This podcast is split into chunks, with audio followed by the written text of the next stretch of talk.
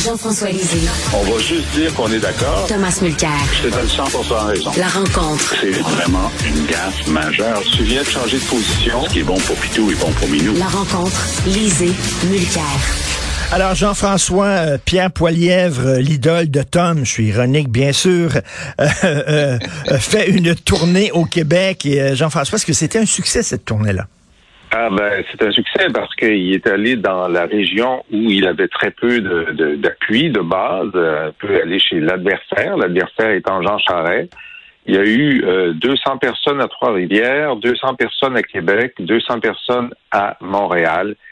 C'est un réel succès. Aussi, euh, ce qu'il faut savoir, c'est que Poilièvre est très peu connu au Québec, donc il a une capacité de croissance réelle s'il euh, donne une bonne impression. Alors, il a fait une bonne impression. D'abord, les gens ont découvert que son français, il est très bon. Mm. Euh, il est capable d'exprimer tout ce qu'il veut exprimer. Il est quand même, il est même capable de chanter une partie d'une chanson de, de, de, de Jean Leloup. Il a fait ça.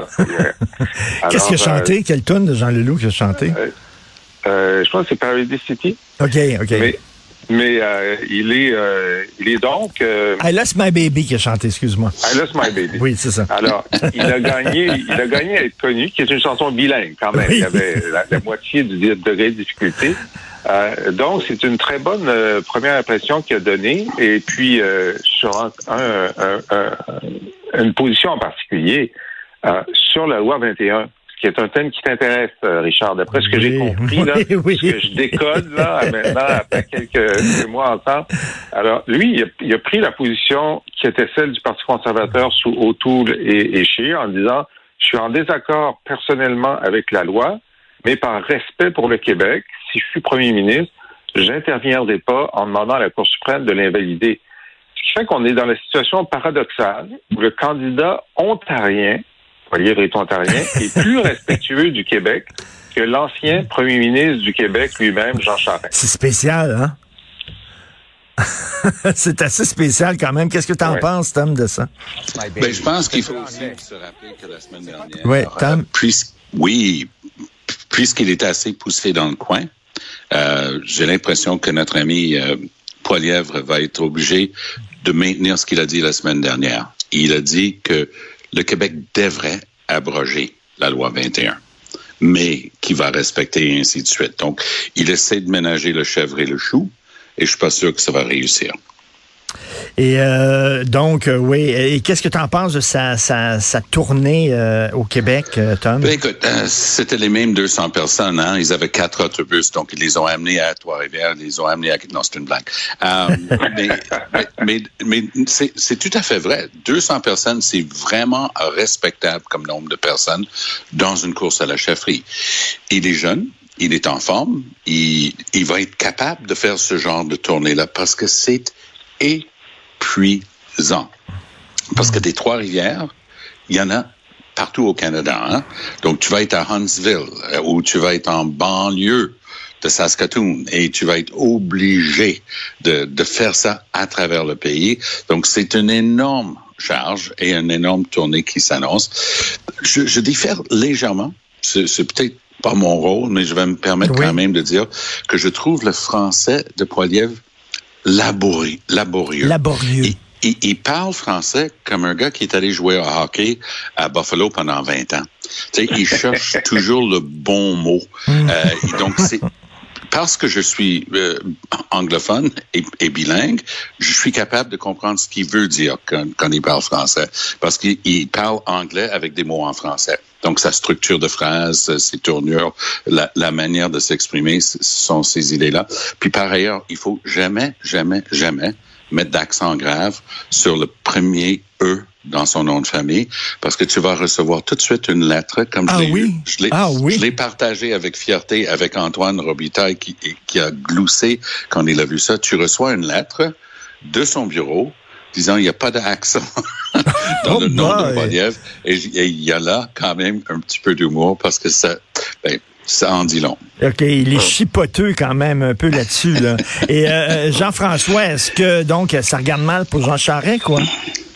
Et ce qu'il faut dire, c'est que euh, la base, euh, la base, les, membres du Parti conservateur au Québec sont pas aussi modérés que les députés conservateurs du Québec.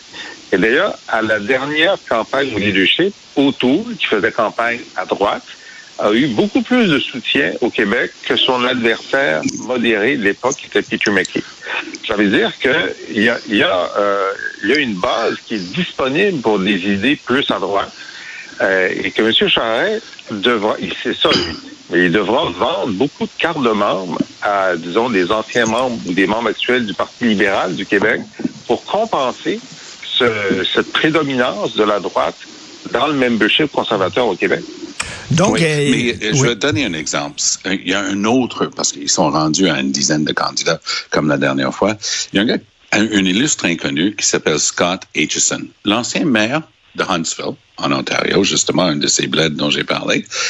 Et lui, sa ligne en fin de semaine, c'est il se présente parce qu'il dit qu'il veut mettre fin aux bêtises archi partisans qu'il voit en ce moment et les jeux politiques au sein du Parti conservateur. Lui, il vise très clairement Poiliev quand il dit ça.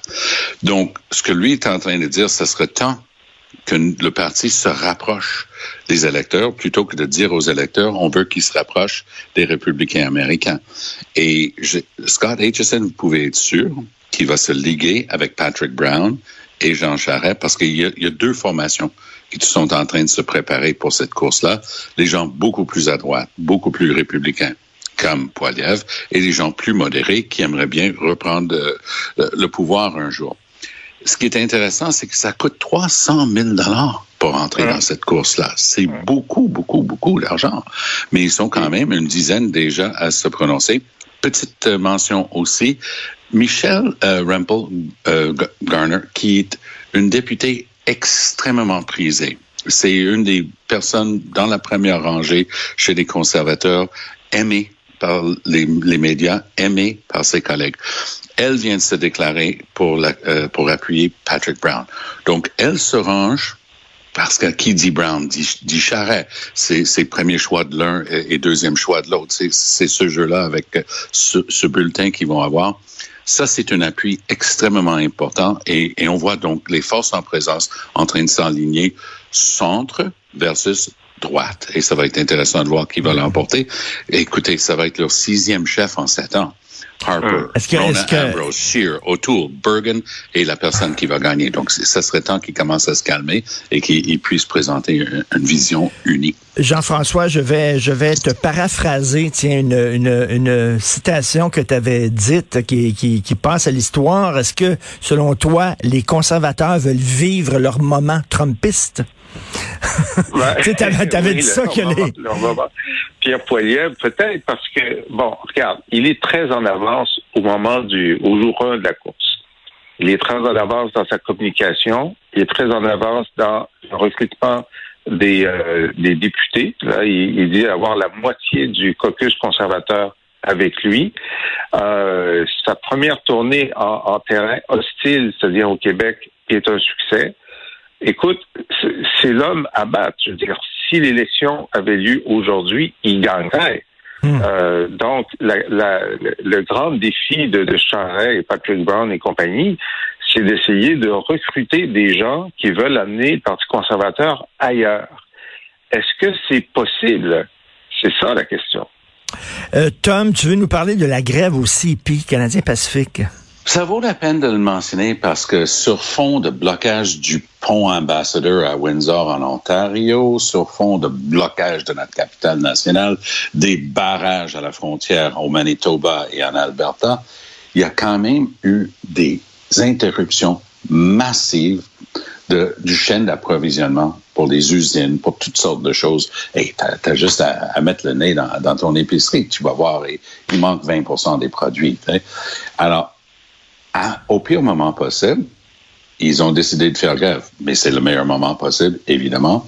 Et pour les patrons, de mettre le lockout, parce qu'à minuit, ils ont mis le lockout et à minuit 1, ils ont décrété la grève pour pouvoir mettre des piquets de, devant les établissements. 3000 personnes en grève. Le syndicat, que je connais bien, est un des syndicats les plus chevronnés, les plus expérimentés et les plus anciens. Il s'appelle les Teamsters. Et c'est vraiment des, pros là, de, des relations de travail. Donc, eux, ils savent exactement ce qu'ils font. Il y a une pression monstre sur le dos de Trudeau.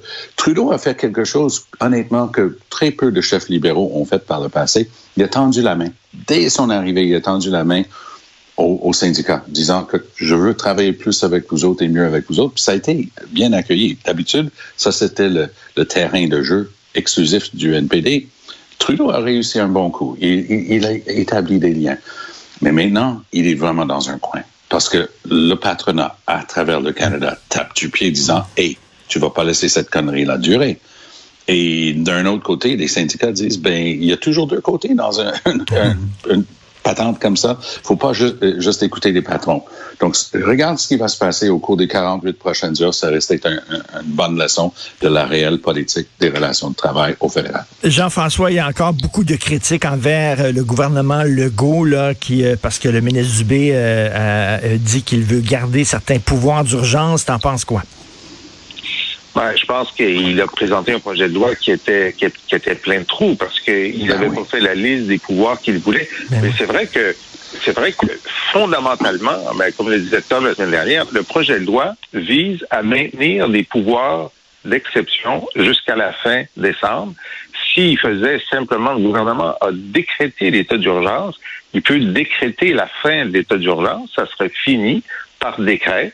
Mais ce qu'il veut, c'est se garder un certain nombre de pouvoirs. Mais la liste, enfin, la capacité d'action que lui donne le projet de loi est tellement vaste que Dubé est obligé de reculer et de dire, bon, mais je vais proposer des amendements pour mieux baliser ce que je veux faire. Alors, il a donné une, un, un bat de baseball à l'opposition qui l'utilise avec autant de force qu'il peut le faire.